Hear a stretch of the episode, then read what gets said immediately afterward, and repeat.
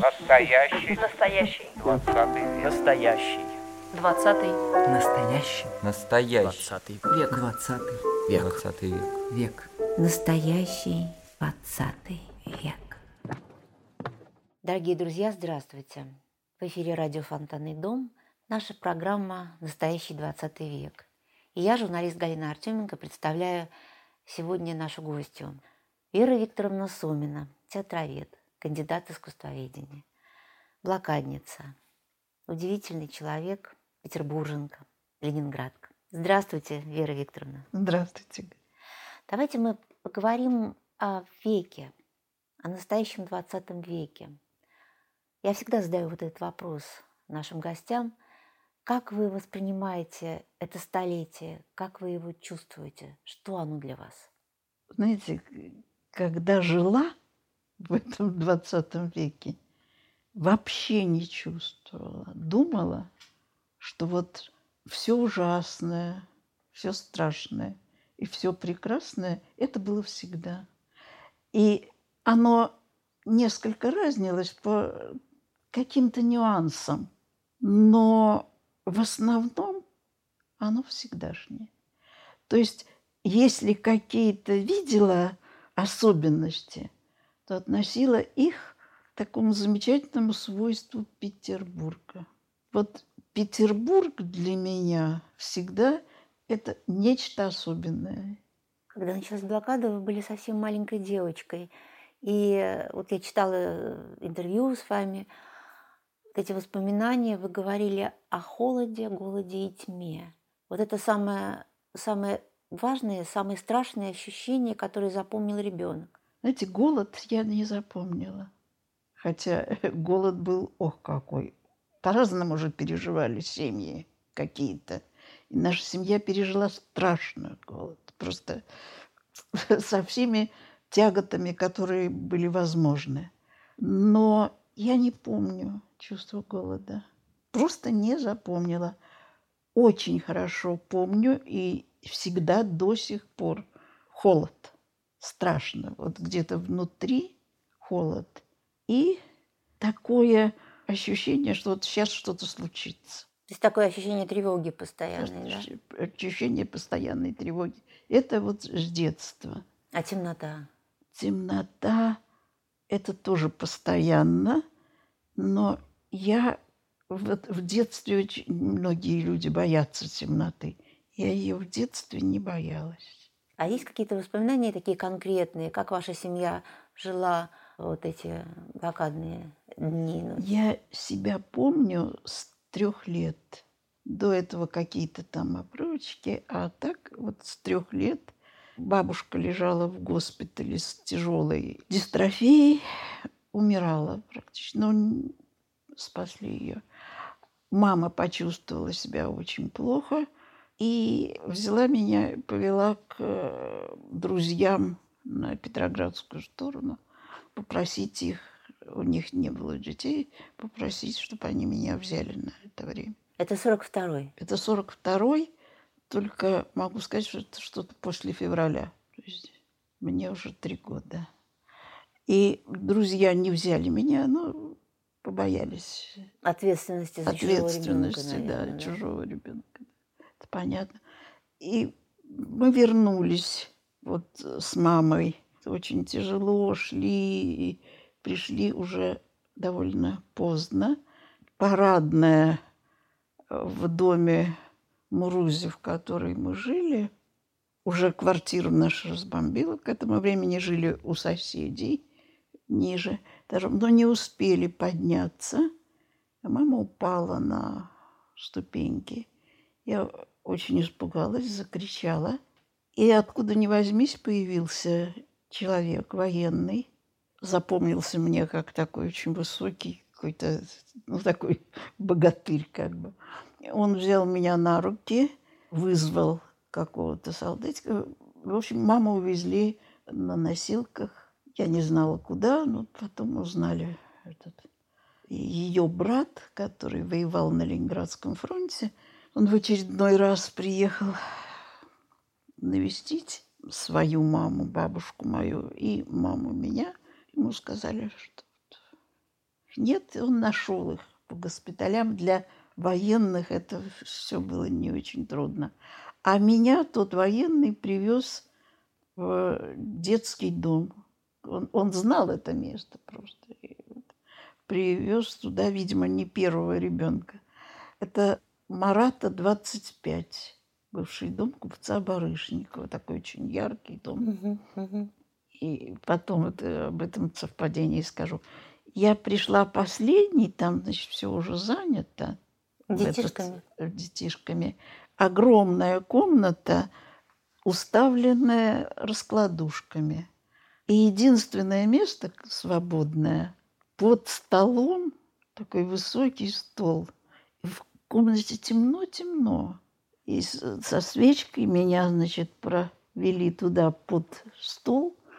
И так я провела эту ночь. И мама, которую увезли на носилках, и, и вот эта темнота вот с тех пор. Вот тогда я испугалась очень этой темноты. И очень холодно. Очень холодно. Видимо, у них совсем нечем было топить в этом детском доме. И там я провела несколько месяцев. Через несколько месяцев пришла бабушка на двух костылях. А бабушка моя в это время, ей 40 с небольшим, она очень красивая. И я так это и понимала, что моя бабушка, вот она ну, вот такая красивая и молодая, я так ее воспринимала. И она смотрит на этот дом и говорит, а ты знаешь, ведь это первый дом, в котором мы с твоим дедом снимали когда-то комнату, приехав в город Петербург, она в консерваторию, дед в технологический институт. Так закольцевалось время. Вот. А дом мне казался вообще ребенку, этот дом, если попадете как-нибудь, вот посмотрите, он, он просто для детского восприятия. Он весь такой пестренький, яркий. Видно, у купца Барышникова был такой вот Вкус. вкус. Мгм. И она говорит, боже мой, мы же жили в этом доме. Вот так вот. Да. А потом, как сложилась судьба бабушки, мамы после войны?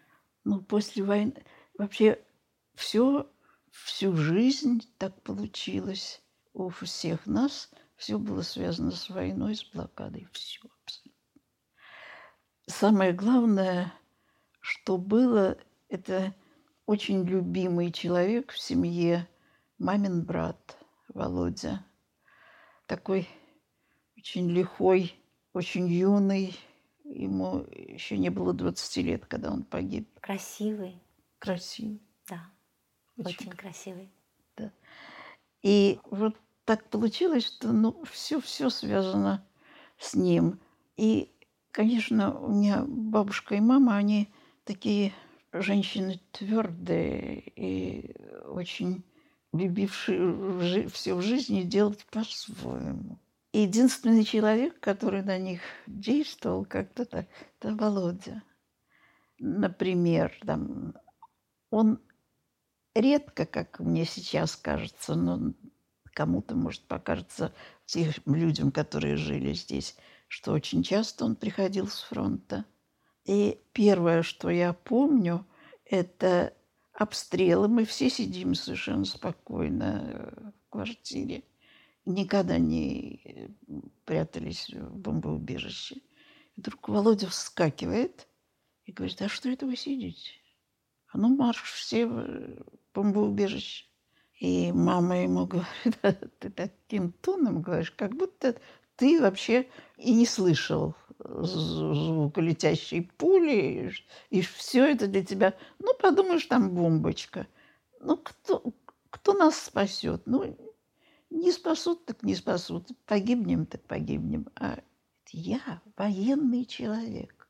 У меня оружие. А у вас что? Немедленно. Так хватает меня на руки. Я очень его любила. Для меня вообще то, что Володя взял на руки, возможность вот как-то к нему прижаться, почувствовать, что есть защита жизни. Потом очень долго, всю жизнь не хватало такой защиты. И вот помню, разбомбила, причем разбомбила именно нашу квартиру. Это когда? Тогда, когда он сказал вам идти в бомбоубежище? Да. Угу. Такое вот совпадение. Совпа- совпадений Или судьба. ужасно много. Когда ваша мама Нина Нонина, сестра Володи, пришла к Ольге Федоровне, вот как это все было? Потом ведь с этого началось, вот с этой точки началось вот это общение с Бергольц, с блокадной музой. С этой, с этой точки началось общение с Бергольц, которое длилось до ее смерти. Очень для меня очень важное. И мама с ней сначала очень близко так дружила.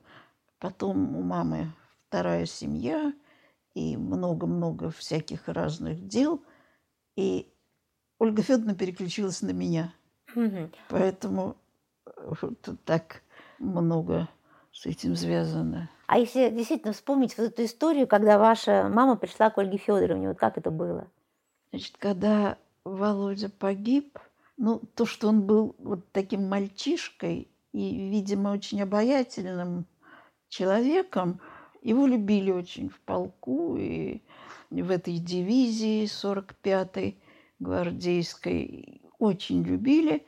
И его товарищи сказали маме, Нина, найдешь кого-нибудь, пусть кто-нибудь напишет о Володе. Нам хочется, чтобы это вот осталось.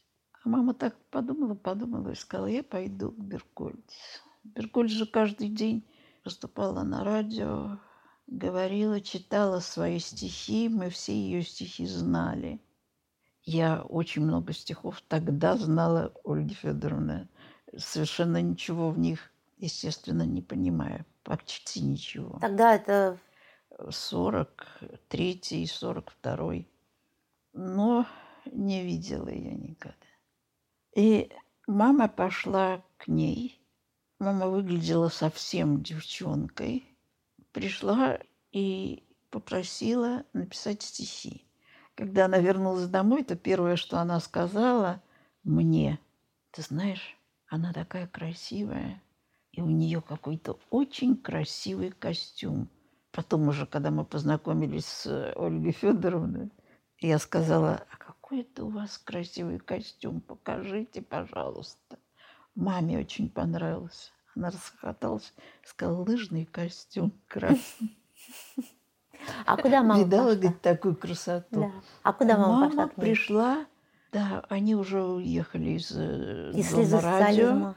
Они жили э, на Рубинштейна. На Рубинштейна. Уже не, не в слезе, а напротив, да? Да, Напротив там другой Вот. квартире, которую она потом квартире описывает. Макогоненко. Мгм. Они уже жили с Макогоненко в квартире Макогоненко. Она сказала, нет, я, знаете, я не пишу таких стихи. Это как-то обидно для других. Нет, не буду, простите. Мама заплакала. Она так тихонько. Она говорит, покажите фотографию. Может быть, я что-то увижу на фотографии.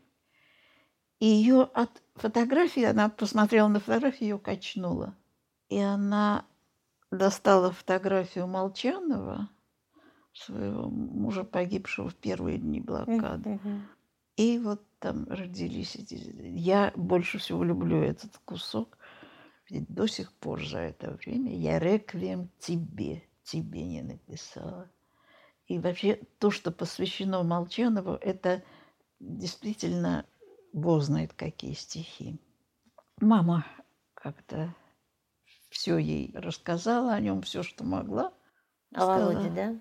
Да, Володя. Мгм. И Ольга Федоровна сказала, да, я буду писать о нем обязательно, потому что это и будет и реквием моему мужу Коле Молчанову. Первое издание «Памяти защитников» ну, такой маленький сборничек, как издание Огоньковских вот этих Мгм. самых. Вот такой маленький-маленький сборничек. И написала на нем великолепное посвящение Нине Нониной, страшной и прекрасной музе моей. Потрясающе. Потрясающе. Страшный и прекрасный музе. Музе моей. А где теперь эта книга? Мамы, но мама же уехала в 92 году. То есть это все в Израиле теперь? Да, все там. Потому что мама тоже недавно ушла из жизни. Мама совсем недавно ушла из жизни, 102 лет. 102 года. Огромная жизнь. Вот он настоящий век. Да, Даже больше. да, век, Целый век жизни. целый век жизни. А как вы общались с мамой вот после войны? И как потом вы общались с Ольгой Федоровной? Вот эти круги вспомните, пожалуйста. После того, как я говорю, что разошлись очень как-то эти стихи, их все знали, много читали, и на радио, и просто между собой люди читали, заговорили о том, что должен быть музей. А пока была вот такая очень интересная выставка в Доме офицеров. Вот сейчас директор, он, кажется, или художественный руководитель, даже уже не помню, Сережа Шуб Балтийского, Балтийского дома. Мгм. Его отец был офицером и руководителем этого самого Дома офицеров. И вот они с Львом Львовичем Раковым, сотрудником в то время, по-моему, Эрмитажа Эрмитажа. до войны. Да, у меня где-то есть эти книжки. Но он ушел на фронт. Он на фронте был переводчиком. Он руководил какой-то пропагандой на врага, это называлось. Пропаганда на врага. Это он мне рассказывал. Все это очень интересно. И, значит, была выставка, она была в одном большом зале и двух маленьких в доме офицеров. И мы с мамой подошли к такому, такой, как в музеях во Витрина? всех, витринка Мгм. такая небольшая. И там, это был точно, помню, что это был не один Володя, а там были, лежали три или четыре комсомольских билета. Все эти комсомольские билеты окровавленные. И вот это, то, что окровавленные, на меня произвело самое страшное впечатление. Мама просто тихо плакала, стояла над этим. А мне, и я даже уже не разбирала, где Володя, где другие люди, было просто вот увидеть эту кровь как знак того, что этих людей нет больше, их никто больше никогда не увидит. И я плакала, потому что я никогда больше не увижу Володю. И вот эти все люди, и их тоже, никто никогда не увидит. Это было очень страшно. Это был какой год? 44-й. 44 год. Вам где-то было уже 6? Было пять. 5? 5 лет. И к маме подошел, он так стал между мной и мамой, Лев Львович Раков. Это вот Петербург. Особенность такая. Вот такой человек, у которого вид очень вытянутого в струнку, такого аристократичного, холодноватого. Он так положил руку мне на плечо, так, и ничего, ни слова мне не говоря, стал разговаривать с мамой. Я услышала, что он сказал, я знаю, что вы не закончили исторический, я хочу делать музей. Музей блокады. Он тогда, когда строился музей, Лев Львович ни разу не назвал его музеем обороны. Только музей был. Только блокада. Говорил только об этом. И вот, может быть, пойдете с экскурсоводом. Я еще никого не звал. Вот давайте с вас начнем. Да, ведь ваша мама, она была самым Первым первым экскурсоводом экскурсоводом, того да. самого музея в Соляном Самого городке. музея в Соляном. А они были знакомы до этого? Нет. То есть это вот именно тогда, ну, на этой была- Я говорю, мама была девчонка. Мгм, мгм. Не закончен еще истфак из-за меня, моего рождения, так сказать. А э, отец тоже с последнего курса ушел на фронт. Вот этот вот разговор я очень хорошо помню. И дальше все вся жизнь как-то вот в ближайшие годы, она пошла вокруг музея. Пока его не разгромили. Все вокруг музея. И музей, как это и до сих пор как воспринимается как ну, чуть не лучшее, что было в жизни. А как вот это было? Ведь на самом деле музей существовал очень недолго. До Ленинградского дела и все. До 49 Да. года. Потом немножко как-то попробовали протянуть, но основных сотрудников уволили. Там остались какие-то два-три человека. Экспонаты растащили по другим музеям, Экспонаты не просто. а некоторые уничтожили. Да, мы с мамой ходили, кто-то ей позвонил, нет, телефона не было. Кто-то пришел и сказал, что хочешь видеть страшное зрелище? Она сказала, да, много больно видела, не хочу. Нет, пойдем, Вера, и ты пойдешь с нами. Это надо видеть. Жгут документы во дворе, это надо видеть. Это был двор Двор соляного городка? соляного Ну, не Не- внешняя сторона, а внутренняя, да? да, внутренний двор, и мы как-то видели это, я не могу вспомнить как, но с фонтанки. Ведь с фонтанки был вход в дирекцию, Мгм. А с соляного городка для посетителей. И что было видно с фонтанки? И были видны костры. Как это было? Вы тогда же уже пом- помните, вот мама работала, как это Мама все происходило, работала, что вот происходило? Все. И ленинградцы очень любили музей. Просто очень. И эти мальчишки, которые там лазали по этому знаменитому самолету, который, э, ну, естественно, не работающий уже, но там все сохранено было внутри. Мальчишки, взрослые люди, люди приходили туда. Я не так давно встретила впервые женщину, которой погиб отец. И она знала, что там висит его фотография. Она приходила, говорила, приходила как на встречу с отцом. Они с братом, взявшись за руки, вот так приходили в этот самый музей. Жили недалеко от соляного городка. Я больше всего простаивала около этого, этого куска хлеба. Блокадного хлеба там, да? Блокадного хлеба, да. Ну и, конечно, дневник Тани Савич. Это, конечно, тоже. Да, он же тогда был вот не, не так, как сейчас выставлена копия, потому что это такой великий артефакт, и он Да, его надо, света да. боится, а тогда его это надо был держать. А тогда был это подлинный дневник, который дневник можно было девочки. увидеть. У Ольги Федоровны была этот, эта мания «дети, дети, дети». И она мне сказала в первую нашу встречу. Она сказала, а ты читаешь? Я сказала, читаю. Читать любишь? Люблю. Ну вот, я нашла себе занятие, г- говорит. Нина работает в музее, у нее определенное время работы, а у меня нет. Я буду заниматься воспитанием Веры. И я так с грустью спросила, воспитанием? Она сказала, ну не думай, я, я не злая. Все будет в порядке. Ну так и как? Что было? Было, очень много гуляли, очень много она мне рассказывала просто, идя по улице.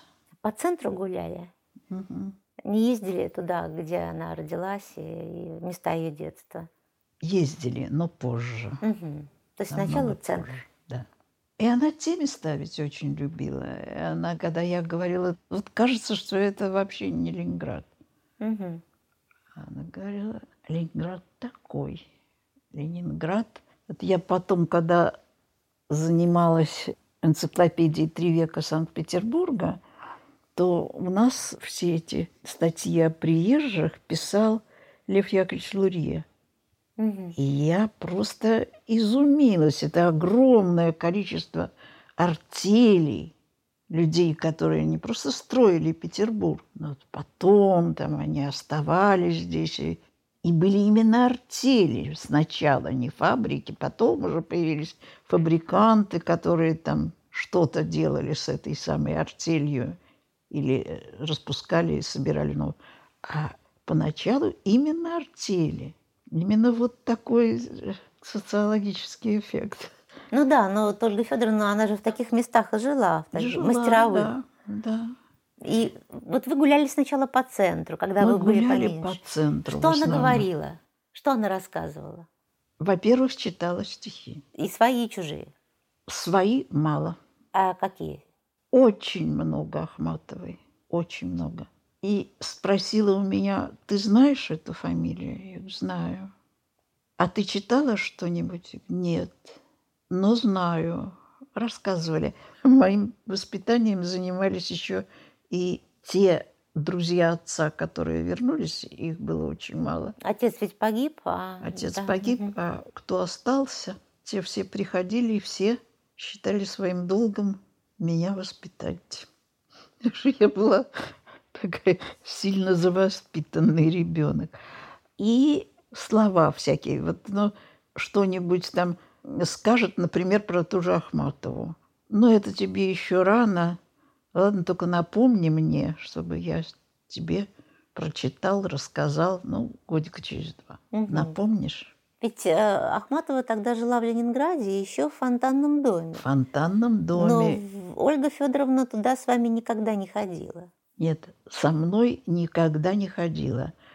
Уже когда она жила какое-то время, не помню, на улице Красной Конницы, Да, улица Красной Конницы.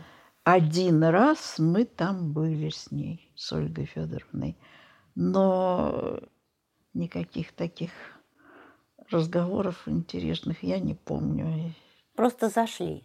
Просто зашли. Ну, вы видели Ахматову, Я видела Ахматову, Аню, Ирину. Ирину Николаевну не видела. Мгм. То есть Аня Каминская была, да? Я потом познакомилась с Ириной Николаевной. Ну и вот когда вы увидели Анну Андреевну, вы вот ну, какое-то было впечатление? Конечно, потому что к этому времени Ольга Федоровна столько мне ее читала, и столько я запомнила уже, и столько. И как-то это было для меня бесспорно, что это мой любимый поэт, лучший поэт, и вот и самый петербургский поэт на свете. Для меня это очень много значило. И когда кто-то, кто-то из э, друзей отца при э, Ольге Федоровне меня спросил, а, а ты пишешь стихи? Нет, не пишу. Я, говорит, потому спрашиваю, что отец там много писал Мгм. стихов. Он был учеником Тихонова. Николая? Да. Хотя, по-моему, ну, я ни, ничего не слышала ни о какой особой любви такой ученической. Но сам Николай Семенович к отцу относился очень так. И он такой спросил, такой Шурик Рубинский, он сказал, и кто же у нас любимый поэт? И посмотрел на Ольгу Федоровну. Она рассмеялась и сказала, слушайте, Шурик, слушайте. Я сказала, ну, Ахматова. Это был при каких обстоятельствах разговор? Это был вот, ну, случайно Ага, встретились э, Но это было еще до встречи с Ахматовой или уже после? до, Мгм. до. Но это было после 46 года, конечно. А вы вообще понимали, что происходит в стране, да, вот разгромлен музей, там сначала постановление, да, о звезде Ленинграде, потом разгром музея. Вот сейчас мне, например, как-то мы разговаривали на эту тему с Наташей Соколовской, и она сказала, ну, наверное, это все-таки вам кажется. Ну, не представляю я, чтобы вот такая маленькая девочка вот так думала. Я думала, во-первых, что наша жизнь ужасно скучна, ужасно.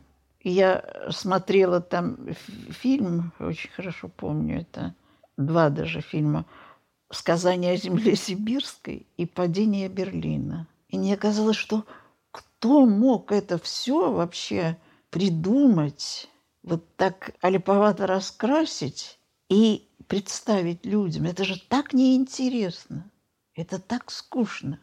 И в этот, вот посмотрела это, э, на завтра, что ли, был у нас какой-то пионерский сбор.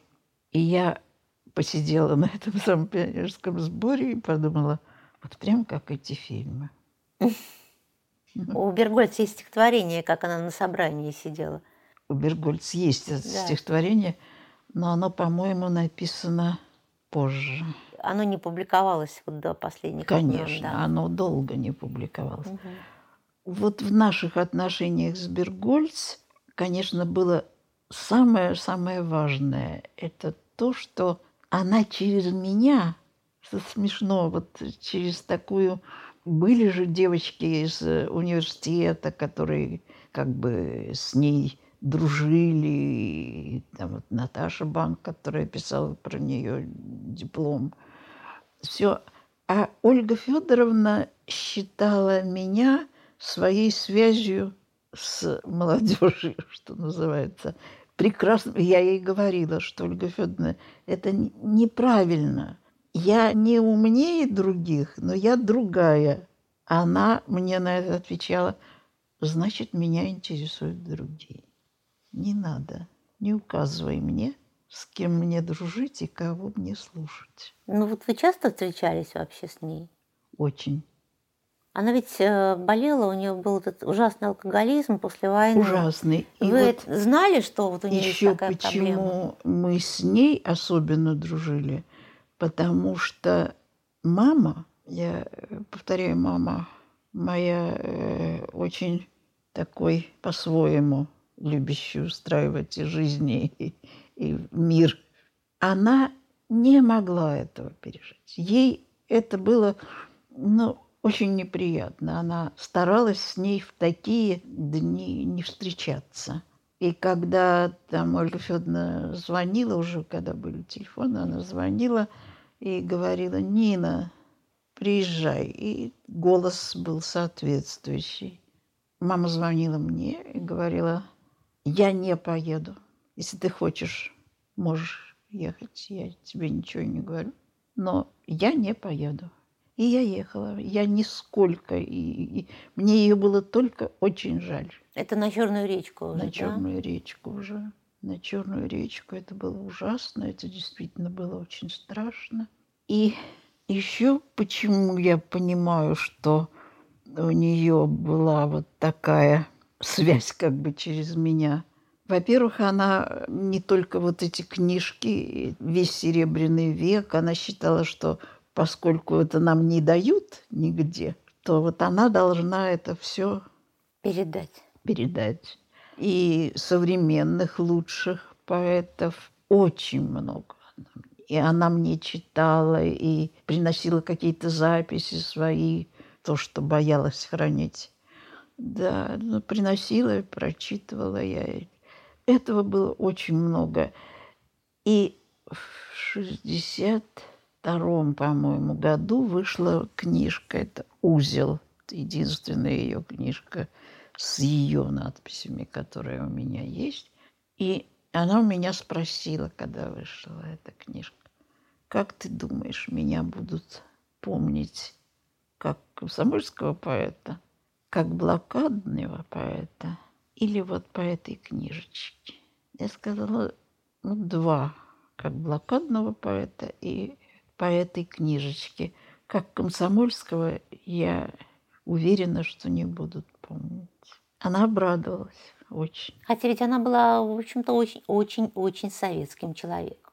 Страдающим, понимающим все практически, но при этом А советским. эти ее дневники. Я когда, когда Наташа стала этим заниматься, Соколовская и, и Наташа Громова, я когда увидела эти дневники, я была совершенно потрясена. Она ничего похожего никогда не говорила. Никогда. Но она была не советским человеком. Уже в конце 60-х годов у мамы была когда-то довоенная подружка. Людмила, ее была настоящая фамилия Петухова. Она была секретарем комсомольской организации в маминой школе. А происхождение у нее было такое странное. Значит, ее мама была горничной амфитеатровых Мгм. мадам Бенвенутто. А отец был шофером у амфитеатровых и потом владельцем гаража.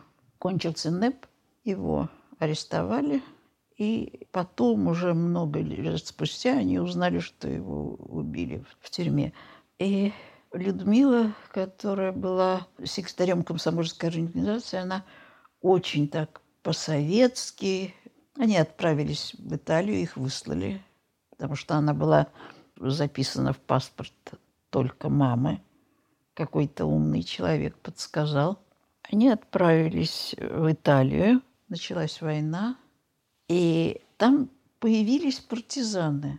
И Люда, которая хорошо знала и русский, и итальянский, и немецкий, еще какой-то забыл уж язык, кажется, испанский, она пошла к ним переводчицей.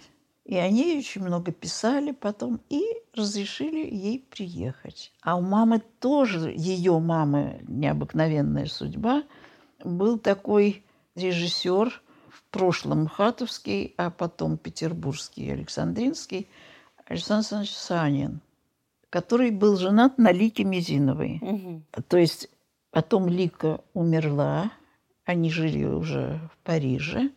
Лика умерла, и он женился на Людиной маме. Так, а вот мы как-то вот с вами вот про Люду, да, а как это связано с Ольгой Федоровной? Вот, вот. И, значит, Люда приехала сюда, как только разрешили приезжать. Это 60-е? 60-е годы, угу. да. И пришла к маме, а в этот день Ольга Федоровна болела и просила, чтобы я к ней приехала. Это как раз вот болела тем да, самым? Да, да, То есть она самым. была в запое? Она была в запое, но она не всегда была в запое так, что...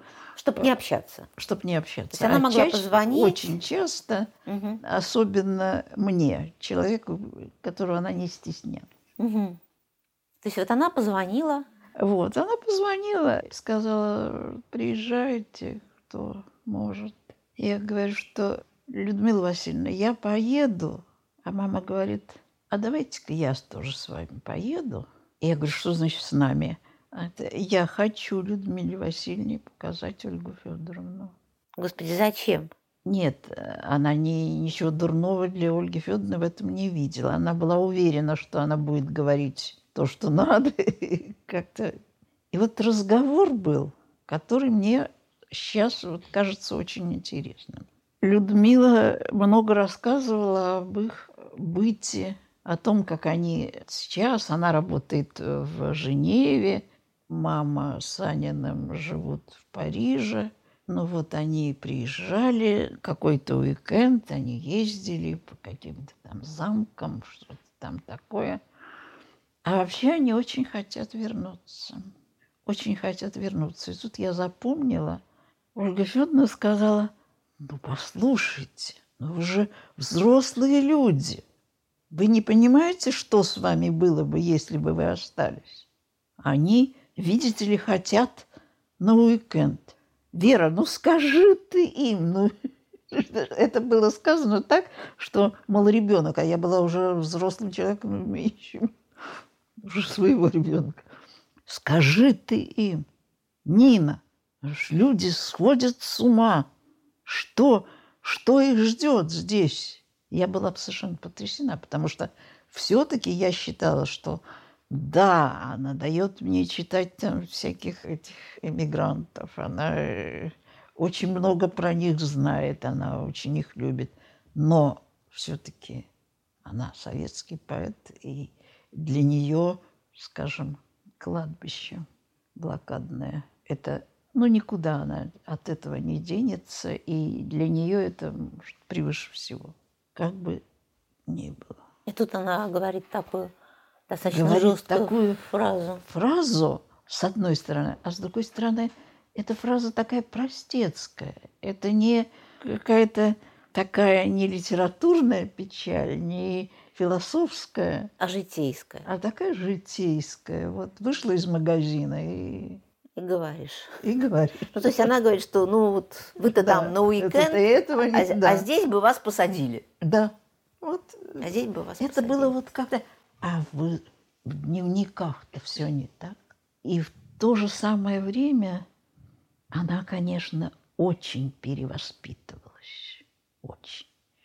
Потому что я с Наташей и Аллой Чикичевой познакомилась, когда они сделали этот прекрасный, я люблю очень этот фильм э, «Блокада. Эффект присутствия». Мгм. И там очень доброе, очень хорошее отношение к Ольге Федоровне и ну вот какая-то такая большая любовь, я бы даже сказала. А потом они сделали этот фильм о Корнилове. И там была эта фраза из дневника, которая меня убила.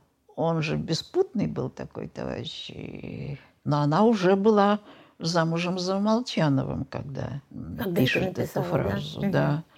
М, Она написала «Борьку арестовали». Мгм. Горько в лагере. А может, уже убит? Нет, Борьку арестовали. Но тем не менее, вы эту фразу узнали тогда, когда ее не было. А вспомните вот последние встречи с ней. Вы уже взрослый человек, она уже достигла такого возраста. Вот как эти встречи последние, как это было? Это было очень тяжело. Очень тяжело, потому что она и очень пила, с одной стороны, с другой стороны, она уже очень ненавидела все окружающее. Очень. Все эти... Что с ней творилось после похорон Ахматовой, это э, вообще трудно передать. И она с такой ненавистью говорила обо всех выступавших там, обо всех этих приехавших из Москвы, этих э, Суркове, Михалкове. Ужасный такой. Никто ничего не понял, никто ничего не, не оценил. А вот она мне позвонила, это было, я не помню, не то я болела, не то дочка моя болела. Но она мне сказала, Вера, ну, на эти похороны надо пойти, и ты это понимаешь. И я поехала. А потом, когда был... Нет, значит, это было еще раньше. Это же был 64-й год. Я ей позвонила, когда был второй суд Бродского. На первый я сама попала случайно, и мы как-то все не знали. А на второй суд, вот как он назывался-то, электрозавод или как это? Мгм, мгм. То есть на второй суд Бродского вы как попали? Я была на просмотре поднятой целины в БДТ. Мгм. И там была моя бывшая учительница, любимая, э, Наталья Григорьевна Доленина. И она увидела сначала меня, потом Нину Королеву, там, ну, в общем, моих сослуживец, ее однокурсниц. И так бросилась к нам сказала, вы эту тягомотину до конца будете смотреть? Я говорю, да, мало интересно, но профессия обязывает, да, до конца. Она говорит, а я хотела, чтобы вы пошли на суд Бродского.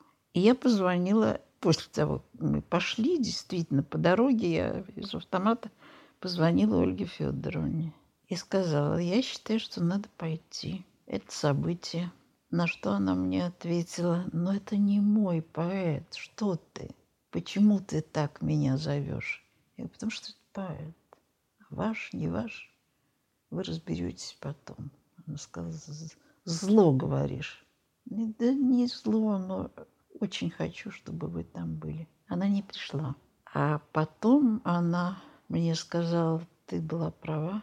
Ну, я ей привезла эту Фриды То, Викторову что Фрида Викторова запись. записывала, да? Потом рассказала сама то, что я довольно много там за, запомнила того, что, во-первых, не успела записать Викторова, ее же выгнали все-таки из зала. Она не все, она потом у, у многих из нас собирала Мгм. всякие записи. Вот Ольге Федоровне это все... И она жалела, жалела, что она не пошла. Такая вот интересная история. Мы с вами все время вот в этом петербургском воздухе, вот в этих слоях сейчас, вот как вот из слоя в слой переходим. Удивительная вещь, жизнь. И вот мы в 21 веке говорим о 20 в вашем 20 веке. Спасибо вам большое за нашу беседу. И я очень хочу с вами поговорить еще. Хорошо. Я давно хочу с вами поговорить, Галя. Спасибо.